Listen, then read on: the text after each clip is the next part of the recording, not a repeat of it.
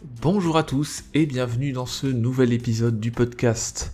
Je vous propose aujourd'hui de parler des talents et des compétences parce que c'est un domaine qui fait encore l'objet de nombreux fantasmes, de nombreuses préconceptions et je pense qu'il est important de lever les préjugés sur le sujet pour pouvoir justement mieux se saisir bah, du thème des compétences, du thème des talents, des passions, etc. Puisque c'est quelque chose de très important pour nos vies professionnelles et nos vies personnelles. Alors petit spoil pour commencer, je vous préviens, d'après la recherche, on n'a pas vraiment de talent inné. Ça n'existe pas.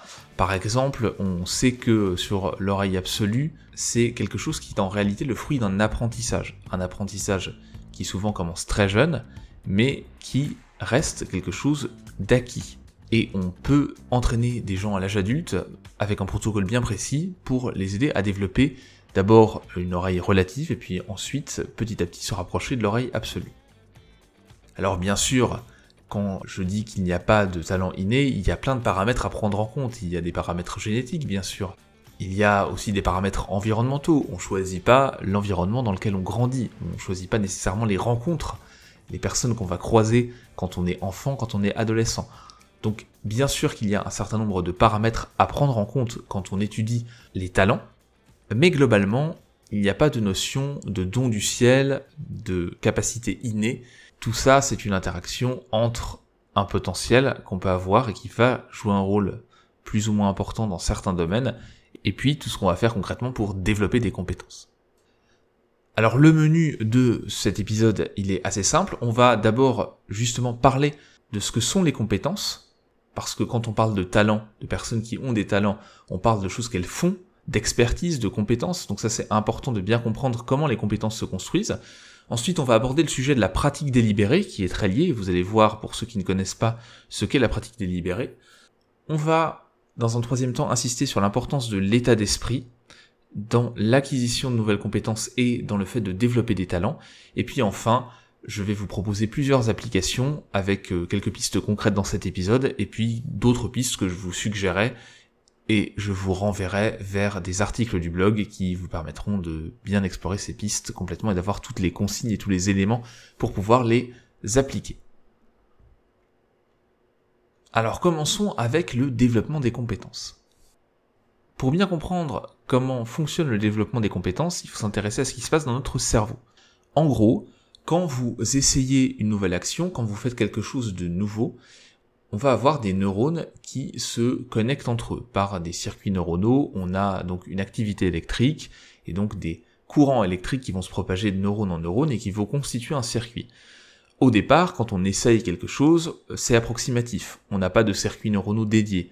Donc on passe par des circuits un petit peu contournés, on essaye de mettre ensemble des choses, il y a des erreurs, c'est pas très efficace en termes de vitesse de transmission dans le cerveau, et ça c'est normal.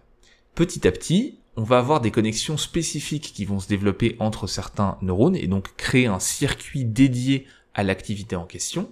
Et puis plus ce circuit-là va euh, s'affiner, va être utilisé, va être stimulé, c'est-à-dire plus on répète, plus on s'entraîne, et plus on va avoir ce qu'on appelle un développement de la myéline. Alors la myéline, c'est ce qu'on appelle la gaine de myéline, ça entoure les terminaisons des neurones, certaines terminaisons, et c'est ce qui permet d'isoler les circuits.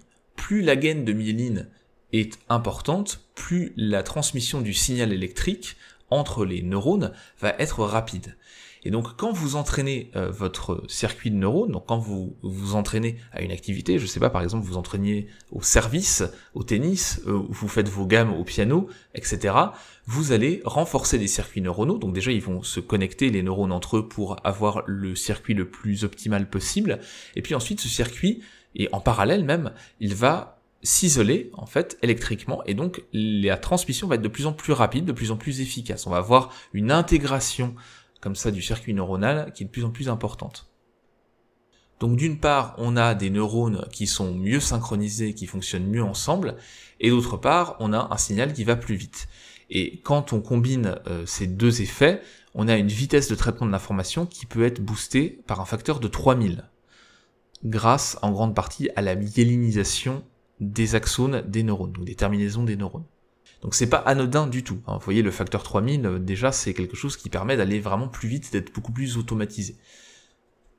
Donc c'est aussi ce qui explique qu'au départ, on a un effort très conscient, on a du mal à faire les choses de manière précise, et puis petit à petit, ça va aller de plus en plus vite, ça va être de plus en plus inconscient, de plus en plus intégré. Et au fur et à mesure de ce développement-là, on va pouvoir construire de nouvelles compétences. Par exemple, si je reprends euh, le piano, vous faites vos gammes, au départ vous avez du mal à positionner vos doigts, à les mettre sur une touche et pas à cheval sur deux touches en même temps, à aller vite dans l'exécution des mouvements. Et puis une fois que ça c'est acquis, que les choses deviennent plus faciles, vous avez une bonne base de travail pour complexifier, pour faire des gammes plus complexes, pour commencer à tester des passages dans certains morceaux de musique plus difficiles. Et donc ça va faire des petits blocs, ce qu'on appelle des, chunks en anglais, des morceaux d'informations, des morceaux de séquences, des morceaux de compétences, des briques avec lesquelles vous allez pouvoir construire des briques plus complexes, plus difficiles, de plus haut niveau. Alors bien sûr, tout ça c'est pas parfait. Si vous êtes dans des conditions particulières, notamment du stress très élevé, plus vos compétences sont récentes, plus votre acquisition d'expertise est imparfaite ou en cours d'élaboration, plus vous allez être sensible au stress, aux perturbations extérieures, à la fatigue, etc. Donc c'est jamais parfait, mais plus vous allez progresser, plus vous allez avoir ces blocs de compétences de base qui vont se développer, plus vous allez pouvoir assurer ça, quelles que soient les circonstances, et ensuite rajouter des couches supplémentaires. Alors c'est là où on peut enchaîner sur la notion des 10 000 heures. Vous avez peut-être déjà entendu qu'il fallait 10 000 heures pour devenir un expert dans un domaine, quel qu'il soit. Alors c'est une simplification de recherches qui ont été faites à partir des années 70, notamment sur les talents et sur le développement de compétences. En réalité, c'est un petit peu plus compliqué que ça. Le chiffre est pas, faux en soi, mais c'est pas toujours 10 000 heures, ça peut être moins, ça peut être plus, et surtout ça dépend de la qualité des heures qu'on passe à travailler. C'est sûr que vous n'allez pas devenir un expert en 30 heures de travail sur un sujet, mais vous pouvez très bien y passer 20 000 heures et rester euh, un amateur euh, éclairé au mieux sur un domaine donné. Parce que vous n'allez pas avoir une qualité de pratique qui va être suffisante pour développer un certain niveau d'expertise. Donc il faut faire attention avec cette notion des 10 000 heures. Si je rentre un petit peu plus dans le détail, on a une étude justement euh, qui avait été faite par Ericsson et ses collègues sur le violon et sur les violonistes de l'Académie de musique de Berlin. Et ce qu'ils ont constaté en suivant des violonistes, en voyant d'où ils venaient, alors c'était des jeunes hein, qui commençaient, euh, donc des, jeunes à, 18 ans et plus, qui commençaient à l'académie, et ils ont regardé un petit peu leur historique de travail de leur instrument, et ils ont constaté que les meilleurs violonistes avaient pratiqué environ 7000 heures en moyenne contre seulement 5000 heures pour les très bons violonistes. Et donc ce qui les différenciait après c'était leur progression, leur sélection euh, dans les orchestres, etc. Donc on voyait qu'il y avait une différence quantitative entre les excellents, les meilleurs, l'élite, on va dire, et les très bons. Et évidemment, euh, ça, ça concernait pas encore des violonistes professionnels en exercice. On est sur des étudiants, on est sur des gens qui suivent, qui intègrent l'Académie de musique de Berlin. Les participants dans cette étude-là, ils avaient 23 ans en moyenne. Donc on n'est pas encore au pic de la carrière, au pic de la compétence. Et c'est cette étude, notamment, qui a abouti à la popularisation de l'idée de 10 000 heures. Mais c'était une estimation imprécise et qui concernait un domaine particulier. Ce qu'on sait de manière euh, sûre et certaine, c'est qu'on ne devient pas le meilleur de sa catégorie sans une énorme quantité de travail. Donc c'est là où la notion des 10 000 heures est importante comme une représentation du volume important de travail qu'il faut fournir pour devenir excellent dans un domaine quel qu'il soit, mais c'est pas un objectif à atteindre et euh, c'est pas au bout de 10 000 heures que de manière magique on devient tout d'un coup un expert. Il n'y a pas quelque chose de magique qui se passe à ce moment-là. Ça dépend vraiment de la qualité du travail, des domaines d'activité, de quand on a commencé aussi, parce que ce qui différenciait les violonistes, notamment dans le domaine de la musique, c'est important, c'est l'âge auquel les personnes commencent. Évidemment, quand on commence plus jeune, on a techniquement un avantage matériel sur ceux qui commencent plus tard, puisque on a un certain nombre d'heures dans la journée, et quand on va à l'école, on ne peut pas passer 10 heures par jour à faire du violon, par exemple. Donc bien sûr que cet âge de départ a une incidence sur le volume d'heures qu'un jeune de début de vingtaine va avoir accumulé. D'ailleurs, pour bien comprendre la différence entre quantité d'heures accumulées et qualité, on peut s'appuyer sur une étude qui a été faite auprès des médecins de famille et qui a comparé la qualité des diagnostics, l'expertise des médecins à 60 ans et d'autres médecins qui avaient, eux, en moyenne 34 ans et qui exerçaient seulement depuis quelques années. La majorité des patients préfèrent et vont aller de préférence vers des médecins plus âgés parce qu'ils pensent qu'ils ont une meilleure expertise, une meilleure connaissance du domaine, une meilleure expérience. Mais ce qu'on a pu constater dans plusieurs études, c'est que d'une manière générale, les médecins qui ont plus d'expérience, qui exercent depuis plus longtemps, ont en fait moins de connaissances, appliquent moins bien les protocoles de santé et ont de moins bons résultats avec leurs patients. Tout simplement parce qu'en fait ils se mettent pas à jour, ils remettent pas forcément en question leurs pratiques, ils ne lisent pas la littérature scientifique sur les nouveaux protocoles, les nouveaux traitements, etc. Donc ils finissent par prendre de mauvaises habitudes et par être moins efficaces que leurs collègues qui sortent depuis quelques années seulement de l'école de médecine. Bien sûr, je précise encore une fois que ce sont des tendances générales. On peut avoir un excellent médecin de 60 ans à la pointe et un très mauvais médecin de 35 ans, mais d'une manière générale, on va avoir cet effet-là. Donc peut-être que votre médecin de famille est très compétent, mais si vous prenez 100 ou 200 ou 300 médecins, vous allez avoir quand même plutôt la tendance de meilleurs diagnostics et d'une plus grande efficacité chez les médecins les plus jeunes. En gros, plus le domaine de compétences est soumis à des évolutions régulières, comme c'est le cas pour la médecine, plus la dégradation des compétences devient inévitable à moins qu'on fasse l'effort de se mettre à jour. Donc vous voyez, là aussi, en termes de talent, d'expertise, on voit qu'il y a une différence entre différents domaines. C'est sûr que dans la médecine, les choses évoluent rapidement.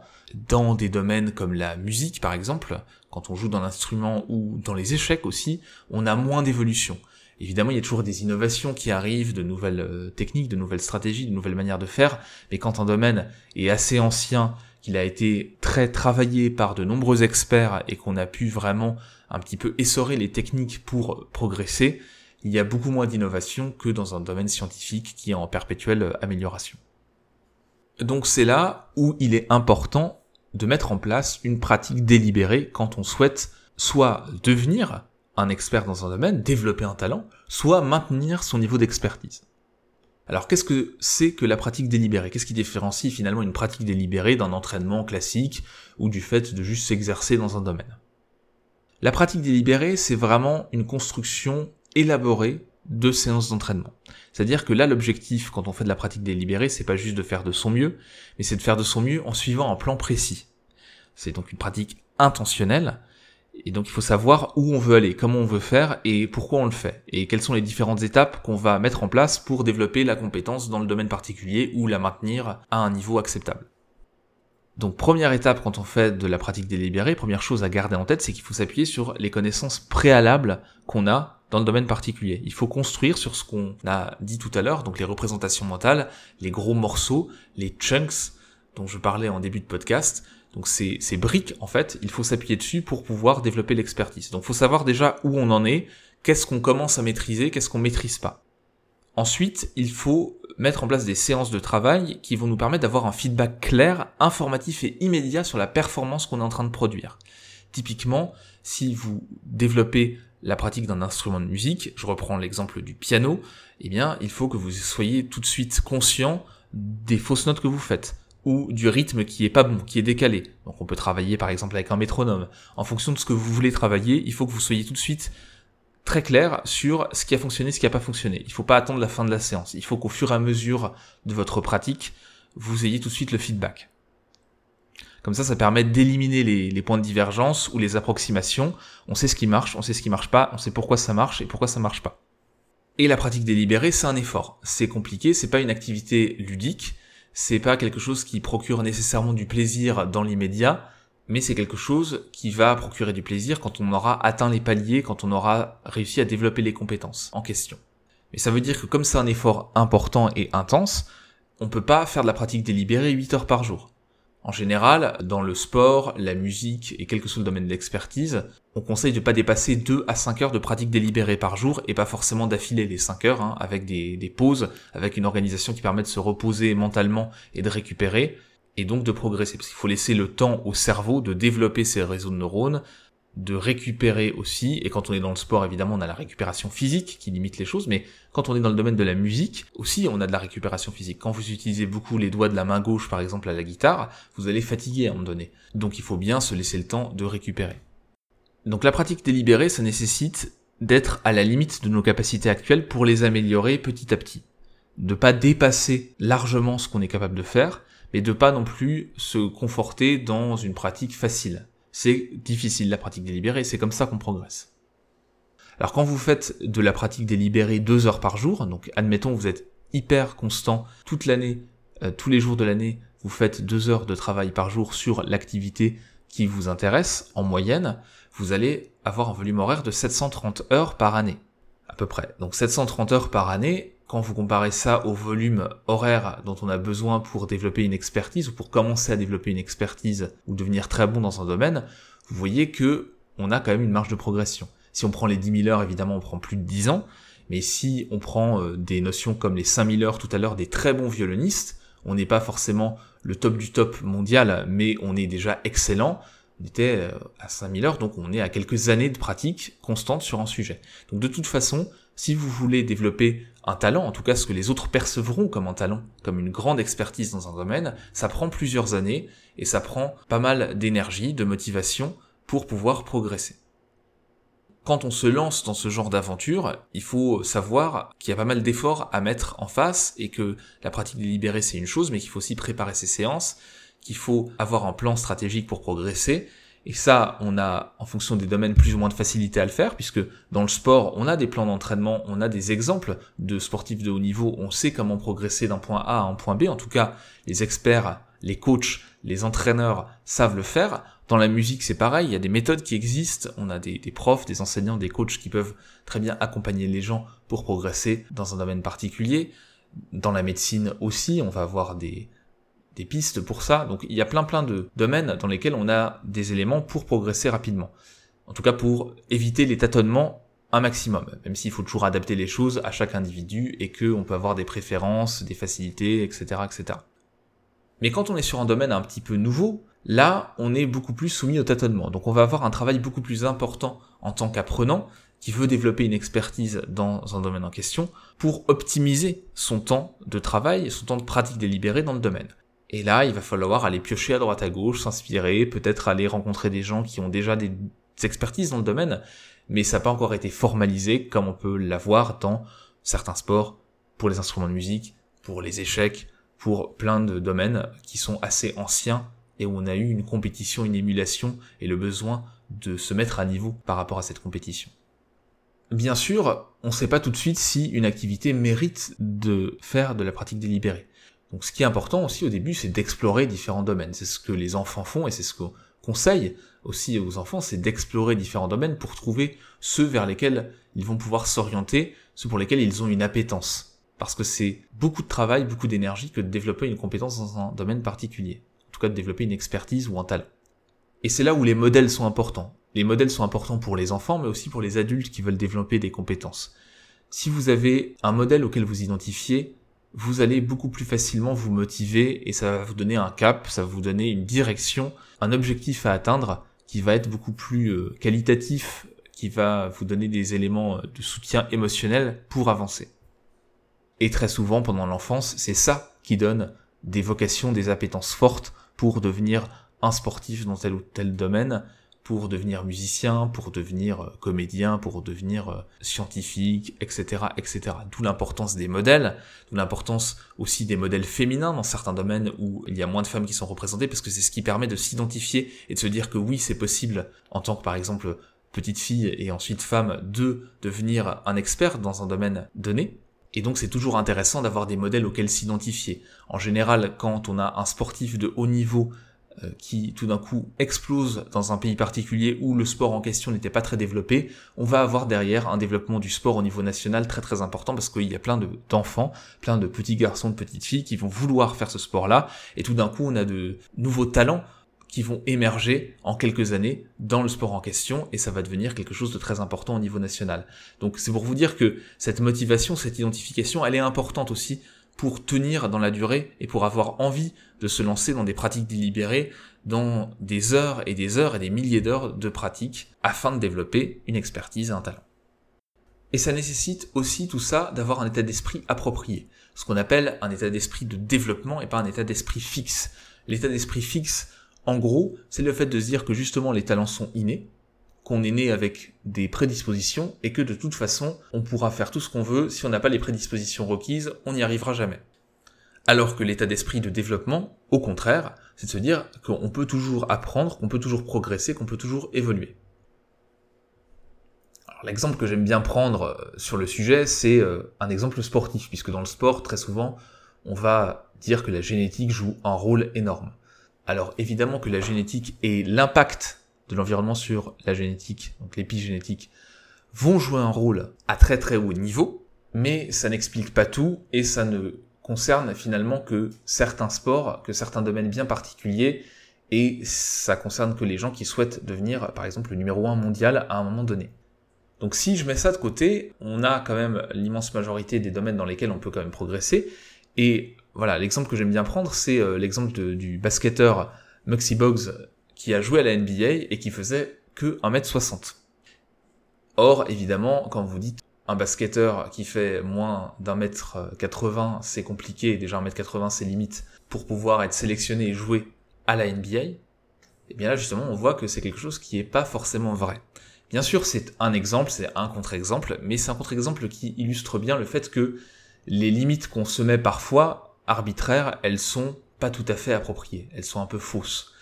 C'est un exemple extrême qui ne vaut pas pour tout, mais en même temps, quelle est la proportion de personnes qui font du basket qui veulent jouer à la NBA, quelle est la proportion de gens dans un domaine particulier qui veulent devenir le top 10 ou le top 50 mondial, elle est assez faible. Et on voit que même dans ce top 50 mondial, finalement, on a des exceptions et que c'est pas forcément des critères génétiques qui vont arrêter systématiquement l'accès à ces hautes sphères. Donc justement, avoir un état d'esprit de développement, c'est de se dire que on peut travailler, que les choses sont possibles, qu'on peut dépasser certaines limites. Évidemment que euh, si vous avez des limitations, des problèmes de santé, il y a certaines choses que vous pourrez pas faire, ou en tout cas pas faire de la manière standard. Mais on peut toujours trouver des manières de développer des compétences, de développer des expertises, de développer des talents, et donc de s'épanouir à travers ça. Et à l'âge adulte, c'est forcément un petit peu plus compliqué parce que d'une part, on a d'autres responsabilités, on a moins de temps à consacrer à des pratiques délibérées, mais c'est pas impossible. Il y a des périodes sensibles, des périodes clés pendant l'enfance où on va plus facilement développer des compétences qu'à l'âge adulte, mais même à l'âge adulte, c'est toujours possible de progresser. On a de nombreux exemples et on sait que le cerveau est plastique. Donc aujourd'hui, cette attitude et le fait de se dire que c'est pas possible parce qu'on est trop vieux, c'est quelque chose qui n'est pas pertinent. Bien sûr, si à 40 ans vous voulez battre le record du monde de vitesse au 100 mètres et que vous n'avez jamais fait d'athlétisme, clairement vous vous y mettez un peu tard. Par contre, si vous souhaitez développer de bonnes compétences en course, en endurance ou dans ce cas-là en sprint, donc en effort euh, ponctuel, vous pouvez très bien développer ces compétences et progresser à l'âge adulte. Vous ne deviendrez pas le top 1 mondial, mais vous deviendrez peut-être et sans doute assez bon si vous vous entraînez suffisamment. Donc il ne faut pas forcément se mettre de limites, en tout cas dans un premier temps, sur les domaines dans lesquels on veut développer un talent ou une expertise. Le principal c'est d'avoir une envie, d'avoir une passion, une appétence, pourquoi pas de se trouver un modèle, et puis après d'aller chercher des entraîneurs, des coachs, des personnes qui vont pouvoir vous accompagner pour structurer votre pratique, pour vous aider à progresser. Alors maintenant passons à la pratique. Comment est-ce qu'on peut identifier ces talents existants, des choses dans lesquelles on est déjà bon, ou dans lesquelles on a déjà une base de travail qui va nous permettre de développer une, expertise importante par la suite. Une première manière de faire, ça va être de se poser des questions sur ses euh, qualités, sur ce qu'on sait bien faire. Alors je vous propose quelques questions auxquelles je vous conseille de répondre par écrit, de prendre un petit peu de temps pour y répondre tranquillement, comme ça vous allez pouvoir aller un petit peu plus au fond des choses. Première question, quels sont vos plus grands talents ou vos plus grandes compétences? C'est-à-dire qu'est-ce que vous faites avec plaisir, qu'est-ce que vous faites facilement, et qu'est-ce qui vous distingue des autres? Deuxième question, quelles sont parmi ces compétences et ces talents ce qui vous procure la plus grande satisfaction ou la plus grande fierté? Donc essayez de chercher un petit peu dans vos expériences passées des moments où vous étiez euh, très fier de ce que vous aviez fait, où vous étiez satisfait du travail ou de la performance que vous avez euh, produite. Voilà, essayez d'explorer un petit peu ce thème-là. Troisième question, quels sont les talents et compétences que vous admirez le plus chez les autres? Donc là, c'est plus une question autour de l'envie et autour de ce qui vous pousse à agir, de ce qui vous motive. Et vous pouvez connecter ça avec des talents, des compétences que vous avez. Quatrième question, quels sont les talents ou compétences que vous souhaitez développer? Et là, vous allez pouvoir vous appuyer sur ce que vous aurez identifié dans les premières questions. En faisant ce travail-là, vous allez un petit peu réfléchir à vos compétences, à vos domaines d'expertise, à vos talents et à ce qui vous apporte des émotions positives et de la satisfaction. Vous allez aussi pouvoir voir là où vous avez des pistes de développement, là où vous avez des envies, et en connectant tout ça, vous allez pouvoir commencer à construire des projets, des objectifs autour du développement de talent. Dans le même ordre d'idées, on peut se poser plusieurs questions autour des réussites passées. Par exemple, lister les trois choses dont vous êtes euh, le ou la plus fier dans votre vie à l'heure actuelle. Vos trois plus grands accomplissements. Se poser aussi la question sur les activités que vous avez. Si vous deviez faire qu'une seule chose dans le temps qui vous reste à vivre, une action, un projet, qu'est-ce que ça serait? Et pour aller plus loin, à votre avis, quelle est la mission, la contribution que vous pouvez apporter au monde? Donc là, on se rapproche de thématiques qui sont liées à l'ikigai, mais encore une fois, quand on veut travailler sur des talents, quand on veut travailler sur des compétences, c'est un temps conséquent, c'est un temps de vie conséquent, et donc il faut que ça soit connecté à des appétences, à des passions, à des envies, à des choses qui vous animent de manière forte pour que ça soit réalisable. Donc en se basant sur ce côté passé, qu'est-ce qui a fonctionné dans le passé, qu'est-ce qui vous anime, on peut ensuite construire des projets, des objectifs pour l'avenir. On peut aussi aller plus loin, c'est-à-dire se refocaliser sur l'enfance et se dire, ok, qu'est-ce qui me procurait le plus de plaisir, qu'est-ce que j'appréciais le plus quand j'étais petit, qu'est-ce qui me faisait vibrer, qu'est-ce qui me rendait heureux, qu'est-ce que j'aimais faire. Et très souvent, on a des pistes par rapport à des talents un peu plus élaborés ou à des domaines de compétences et d'expertise un peu plus élaborés après. Mais on retrouve cette fibre, cette fibre motivationnelle qui est importante pour justement travailler sur des talents. Et aussi, autre point, quand on est enfant, on a un soutien à la créativité, à l'exploration qui est beaucoup plus important. Et quand on arrive, notamment en France, au collège, quand on arrive à des âges un petit peu plus avancés, on perd un petit peu ça, et dans l'éducation, et dans l'environnement familial, etc.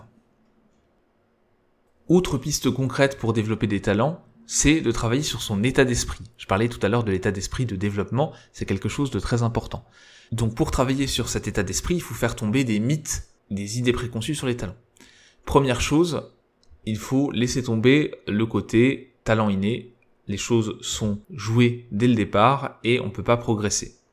Évidemment qu'on n'a pas de zone dans le cerveau pour la recherche en chimie ou pour la menuiserie. Hein. Il n'y a pas euh, une compétence innée de menuiserie ou euh, de guitare dans le cerveau des uns qui ne sera pas dans le cerveau des autres. Donc bien sûr qu'on a tous la capacité à développer ses, talents, ses compétences. Après, est-ce qu'on en a envie? Est-ce que notre environnement nous a permis ou nous a aidé quand on était plus jeune à développer ces talents-là? Peut-être pas, mais à partir du moment où on a le recul, on a tant l'espace aussi nécessaire, mental, qu'on a des conditions de vie qui nous permettent de prendre ce recul, ce qui n'est pas le cas pour tout le monde, hein, encore une fois, même à l'âge adulte, bien sûr, mais si on a cet espace-là, on peut faire des choses pour progresser. Donc, il faut vraiment essayer de faire tomber cet état d'esprit fixe en allant regarder justement des contre-exemples. Souvent, c'est très parlant d'avoir des expériences de contre-exemples dans les différents domaines. La deuxième idée préconçue à faire tomber, c'est qu'en travaillant suffisamment longtemps dans un domaine, on va de manière automatique devenir excellent. Ou qu'une fois qu'on a acquis des compétences, elles vont rester stables à vie si on ne les entretient pas. Encore une fois, il faut faire attention, la qualité du travail qu'on fournit et sa constance dans le temps va permettre de développer des talents, mais si c'est juste la quantité, enchaîner des heures de mauvaise qualité, ça sert pas à grand chose. Si ce n'est, euh, si ces heures vous procurent du plaisir, eh bien très bien, ça vous procurera du plaisir, mais en termes d'expertise et de talent, ça va pas forcément vous aider, si elles sont pas qualitatives. Et c'est lié au troisième mythe qu'il faut faire tomber, qui est qu'il suffit de faire des efforts pour s'améliorer. Que ce serait juste un état d'esprit. Je vais faire de mon mieux. Faire de son mieux, ça suffit pas toujours faire de son mieux avec un plan précis, comme je disais tout à l'heure, de pratique délibérée, une organisation, etc., là ça marche. Mais si vous faites juste de votre mieux sans plan précis, c'est pareil, vous allez accumuler des heures et des efforts, et en plus ça risque d'être contre-productif au niveau émotionnel au niveau motivation. Donc avoir de la motivation, travailler, passer du temps à travailler dur, c'est bien, mais si vous travaillez dur sans plan précis, et sans objectif et sans structuration de séance, ça va pas forcément fonctionner et être très rentable. Donc si vous avez des experts dans un domaine dont vous pouvez vous inspirer en termes de parcours, en termes d'apprentissage, c'est très bien.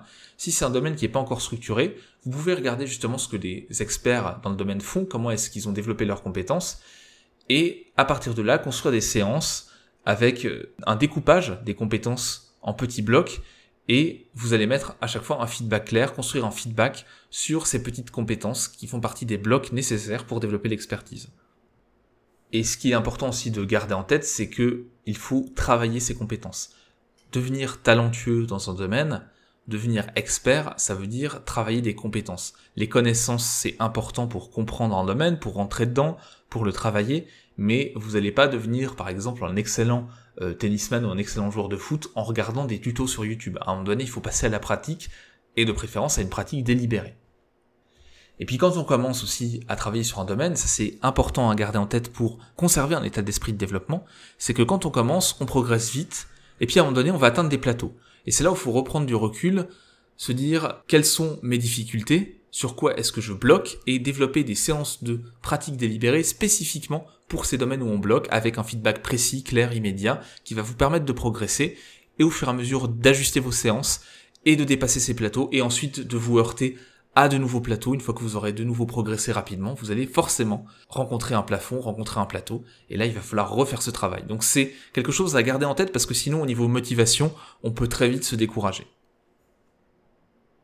Quelques dernières pistes que je peux vous conseiller que j'ai déjà un petit peu évoquées dans l'épisode pour développer un talent, pour développer une expertise ou pour redévelopper un talent ou continuer à progresser dans un domaine, ça va être d'une part de trouver un modèle. C'est important d'avoir des modèles, des exemples sur lesquels vous pouvez vous appuyer. Si votre domaine est très spécifique et que vous n'avez pas forcément d'exemple en tête, vous pouvez aller en piocher dans d'autres domaines proches et faire vous-même le, lien. Mais c'est bien d'avoir un idéal, une image de ce qu'on peut devenir, de ce qu'on peut faire quand on est vraiment à un niveau d'expertise et de talent important. Et ça, ça peut vous donner un cap motivationnel et ça vous fournit de l'énergie pour continuer à avancer. Si ce modèle-là vous ressemble un tant soit peu en plus, ça sera d'autant plus facile de vous y identifier. Donc ne négligez pas ce côté motivationnel, ça peut vraiment être important. Bon, mettre en place une pratique délibérée, je pense que vous avez compris euh, l'esprit. Je vous mettrai le lien euh, vers un article sur la pratique délibérée, un article du blog, dans les notes du podcast, et vous pourrez regarder un petit peu plus euh, de quoi il s'agit.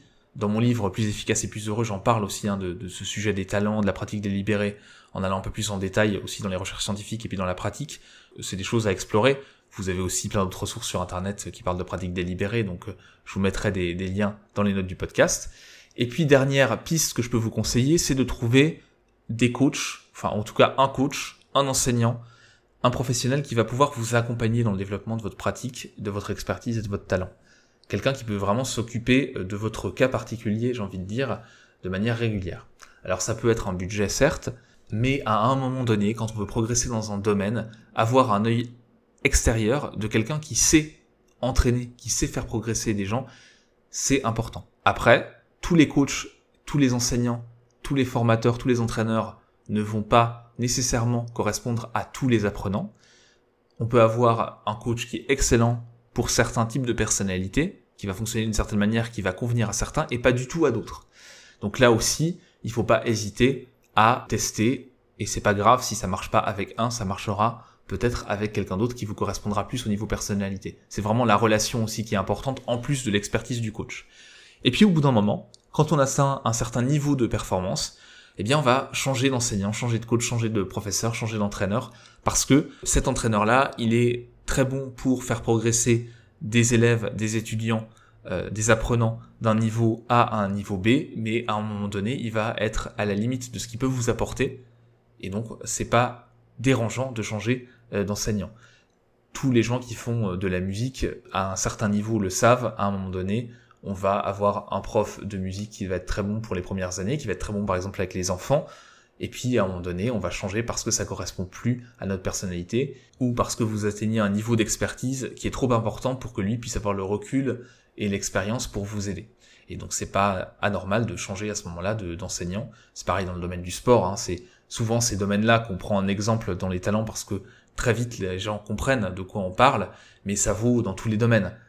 Donc ça aussi c'est une piste importante si vous souhaitez développer des talents. À un moment donné, vous allez devoir passer très probablement, sauf cas exceptionnel, par la case encadrant, on va dire, donc coach, enseignant, entraîneur, etc. Alors, qu'est-ce qu'on peut dire en conclusion de ce podcast sur les talents? C'est un sujet très très vaste, hein. on pourrait faire des émissions entières à des heures et des heures là-dessus, avec des témoignages, des exemples, il y a, il y a plein de choses dans la littérature. Je pense notamment euh, aux exemples ou aux contre-exemples qui ont été analysés sur euh, le talent, le don inné de Mozart et ses premières compositions qui en fait ont été euh, pas mal retouchées par son père qui était déjà un excellent musicien mais qui n'a pas atteint le niveau de son fils évidemment. Il y a aussi sa sœur qui était excellente, qui était passée avant lui et que son père avait entraîné, avait formé, avec laquelle il avait testé sa méthode d'apprentissage. Et donc il a aussi bénéficié d'un premier test, on va dire, avant lui. Donc tout ça pour vous dire qu'il n'y a pas de talent inné, on n'est pas avec un talent sur un domaine particulier. Il y a aussi le contexte à prendre en compte. La même chose avec Tiger Woods. Son père l'obligeait à regarder euh, du golf, à tenir un club très très jeune alors qu'il n'était pas assez grand, etc. Donc il y a tout ça aussi qu'il faut prendre en compte. Évidemment, il y a l'environnement. Et ça, vous maîtrisez pas l'environnement dans lequel vous naissez. Ça ne veut pas dire que vous pouvez pas progresser. Ça veut simplement dire que la génétique, elle n'explique clairement pas tout et en majorité c'est pas la génétique qui explique les talents, mais évidemment l'environnement dans lequel on est et on grandit va avoir un impact. Après ça n'empêche pas à l'âge adulte de développer aussi des talents. Et puis euh, si je prends le contre-pied, on a aussi euh, très souvent des exemples d'anti-prodiges.